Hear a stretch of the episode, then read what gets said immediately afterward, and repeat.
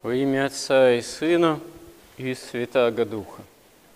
Вы есть свет мира, не может укрыться город, стоящий наверху горы. Такие слова обращает Господь к своим ученикам. И это есть свидетельство евангельское не только о том, что во Христе открывается, дана возможность спасения, такая индивидуальная возможность в полноте благодати, но и это свидетельство о том, что верующий во Христа должен быть тоже таким свидетелем о свете Христовой истины, должен быть способен поделиться благодатью Божией, в каком-то смысле стать ее источником. Не прямым, потому что в собственном смысле источник благодати, источник жизни вечной – это сам Бог. И полнота откровения о Боге, о спасении, данное нам во Христе. Но каждый верующий во Христа может стать по благодати настолько близким к Богу, так что даже, как святые отцы говорят, и Евангелие тоже Священное Писание свидетельствует, быть Богом по благодати.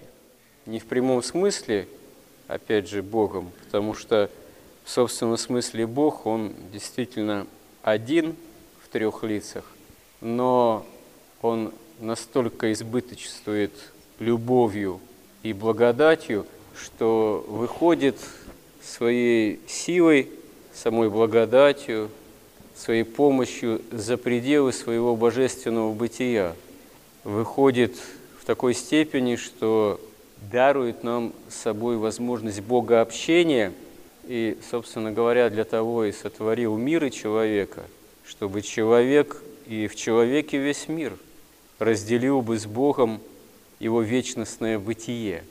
И на самом деле это, конечно, уму непостижимая вещь для человека, тем более для человека, к сожалению, с момента грехопадения Адама и Евы от Бога от падшего, лишенного в своем таком автономном бытие э, во образе самой этой человеческой цивилизации, полноты богообщения и потенциально возвращенный к этому богообщению во Христе, для чего Бог сам во Христе становится человеком. Но для того, чтобы быть истинно светом миру, для того, чтобы как говорит преподобный Серафим Саровский, стяжи чада мирный дух, и вокруг тебя спасутся тысячи, нужно действительно прилагать труд веры. Этот труд, он осуществим тоже только с помощью Божией, но зависит от выбора самого человека.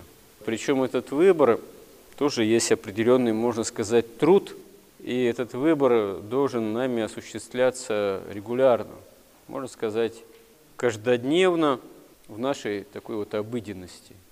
Порой, наверное, даже и чаще, ежечасно, постоянно мы должны регулярно, молясь, такую задачу э, перед собой ставить. То есть это не один раз совершается, когда человек сказал себе, вот я хочу быть верующим. Сказал так, совершил выбор в пользу веры, принял крещение, начал выцерковляться, и все дальше само собой.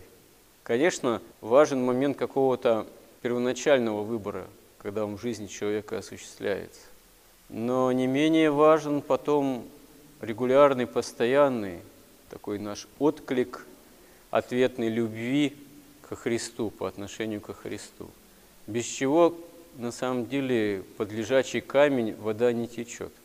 И, как правило, в нашей жизни, в жизни христианской, это и осуществляется – каком-то смысле осуществляется как суд Божий.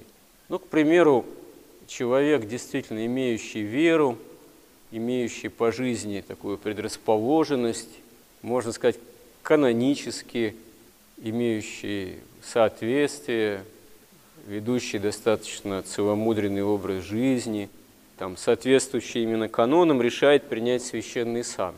И когда священноначалие рассматривает его кандидатуру, и рукополагает его в священный сан, совершенно не означает, что он автоматически уже становится благодаря хератонии а, во всей полноте пастырем. Он рукополагается и имеет право тайно совершительное совершать для Господа и людей Его, служить совершению таинств. Без священника действительно мы не можем отслужить божественную литургию. Но это есть такая, можно сказать, функциональная величина в церкви. А станет ли, допустим, этот ставленник, который рукополагают священники, настоящим пастырем во Христе, это еще от самого факта хератонии прямо не зависит. Зависит как условие, как принцип, как закон, как правило. А дальнейшее зависит от э, выбора самого новоиспеченного там, пастыря, священника. Причем этот выбор он должен подтверждать каждый раз, каждый день, при каждом служении литургии, там, при каждой исповеди. Будет ли он являться неким действительно образом верным, дающим действительно пример настоящей христианской жизни. Я думаю, каждый священник, имеющий опыт какого-то служения, засвидетельствует, насколько это все нелегко и непросто. Вот действительно вот этот евангельский императив «не может укрыться город, стоящий наверху горы», он совершенно действенен в этом плане. Потому что христианин, а наипаче священник, он не может спрятаться, укрыться окончательно, полностью. Он не может быть таким герметичным, вещью, так сказать, в самом себе. Все вылезает на самом деле. Каждый человек обладает тем или иным характером, своими немощами, той или иной внешностью, и все это переплетается порой самым разнообразным образом. Иногда внешность бывает обманчива. Вообще человеку трудно за своей внешностью следить, не будешь же постоянно перед собой зеркало держать. Образ разговора, мимика, интонации, все имеет значение. Вот. И в том же священнике это все начинает проявляться самым таким наглядным образом, а в особенности и греховные склонности, которые в каждом человеке есть. Ведь благодаря хератонии же священник, там, человек не становится автоматически свят. И страсти, все на самом деле вылезает в человеке. Именно в том человеке, который должен быть как город, стоящий наверху горы в особенности. И иногда это служит даже преткновением для других людей из-за несовершенства того иного там пастыря, проявления которых тоже неизбежны. Все, и лучшие стороны, и худшие, все оказывается на виду. Ну и, конечно, вопрос, а что в конечном счете возымеет, скажем так, верх? То есть, э, что в том или ином потенциальном пастыре окажется главенствующим? Могут и страсти взять вверх, тогда это будет не лучший пример. А может э, этот священник явиться и тем, кто действительно дает пример борьбы с собственными страстями, кто прирастает как-то, меняется к лучшему, учится жертвенному такому служению. Понемножку, потихоньку действительно становится тем градом, который стоит наверху горы и фактически является светом миру. Но это имеет отношение ко всем христианам. Просто там, в том или ином священнослужителе, священнике, как необходимым для совершения жизнедеятельности церкви таинстве, является важнейшим такой необходимой функцией, но в священнике это все наиболее лучшим образом видно, наиболее бросается в глаза. А вообще это имеет отношение, конечно, к каждому христианину, потому что, как сказано в Священном Писании же Нового Завета, все христиане есть царское священие, избранный народ, взятый в удел потенциально Господом. Поэтому мы все должны уметь дать, учиться, стараться отчет о своем уповании пред каждым человеком. А наше упование – сам Христос. И здесь недаром Господь говорит, что нравственный такой евангельский императив, Господь указывает, он очень тоже важен, потому что не может доброе древо давать худые плоды, а худое древо давать плохие плоды, очевидным образом худые. И действительно, что ты смотришь на своего брата и говоришь, да, я выну сучок из глаза твоего, а бревна в собственном глазу не замечаешь. Действительно, мы очень легко судим других людей. Мы очень легко судим священников тоже за их несовершенство. Вот. Ну и священник, да, должен, когда выходит на исповедь, как тот сказал, воспринимать другого человека через призму своей греховности. Очень точно на самом деле сказано. Иногда люди, которые в особенности впервые переступают порог храма и первый раз приходят на исповедь, они смущаются перед человеком, как священником. Думают, что сейчас что-то не такое расскажу, что священник чуть ли не первый раз услышит. Но на самом деле священник, который уже какое-то время служил и поисповедовал, его трудно чем-либо удивить. А во-вторых, он и сам человек грешный и должен воспринимать кающегося грешника с сочувствием, причем с сочувствием, которое не откуда-то там свысока распространяется, с нисхождением, а исходя из понимания тоже собственных грехов и страстей. Но это правило, оно должно быть нашим общим правилом на самом деле.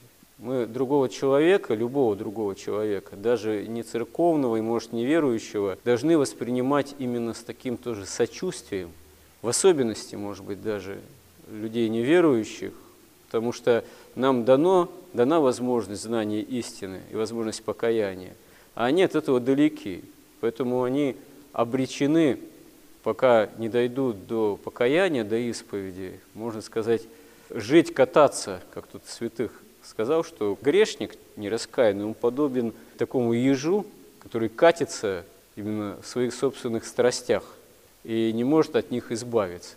Человек именно не кающийся, он подобен именно такому ежу, который катится в собственных грехах и ничего не может с ними поделать, и они его самого мучают. И мы должны людей, других, стараться именно с таким сочувствием воспринимать, что это люди, все окружающие люди, они страдающие, на самом деле, истинно так.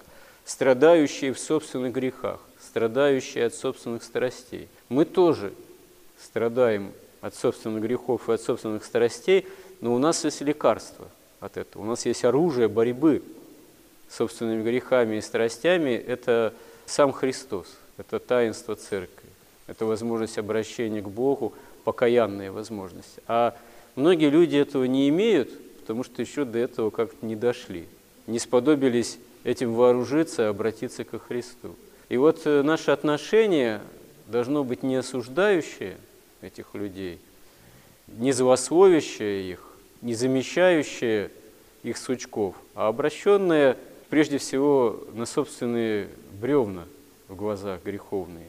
И через это имеющее сочувствие к другим людям – понимающие их немощи, их тоже греховную болезненность и осознающие это через собственную греховную болезненность, ну и через то, что мы можем от нее избавляться во Христе, самое главное, и быть примером для других. А для этого действительно надо иметь любовь к Богу и другим людям, и тогда э, учиться быть истинно, как здесь Евангелие Господь говорит, светом миру. Господи, Помоги нам в этом. Аминь.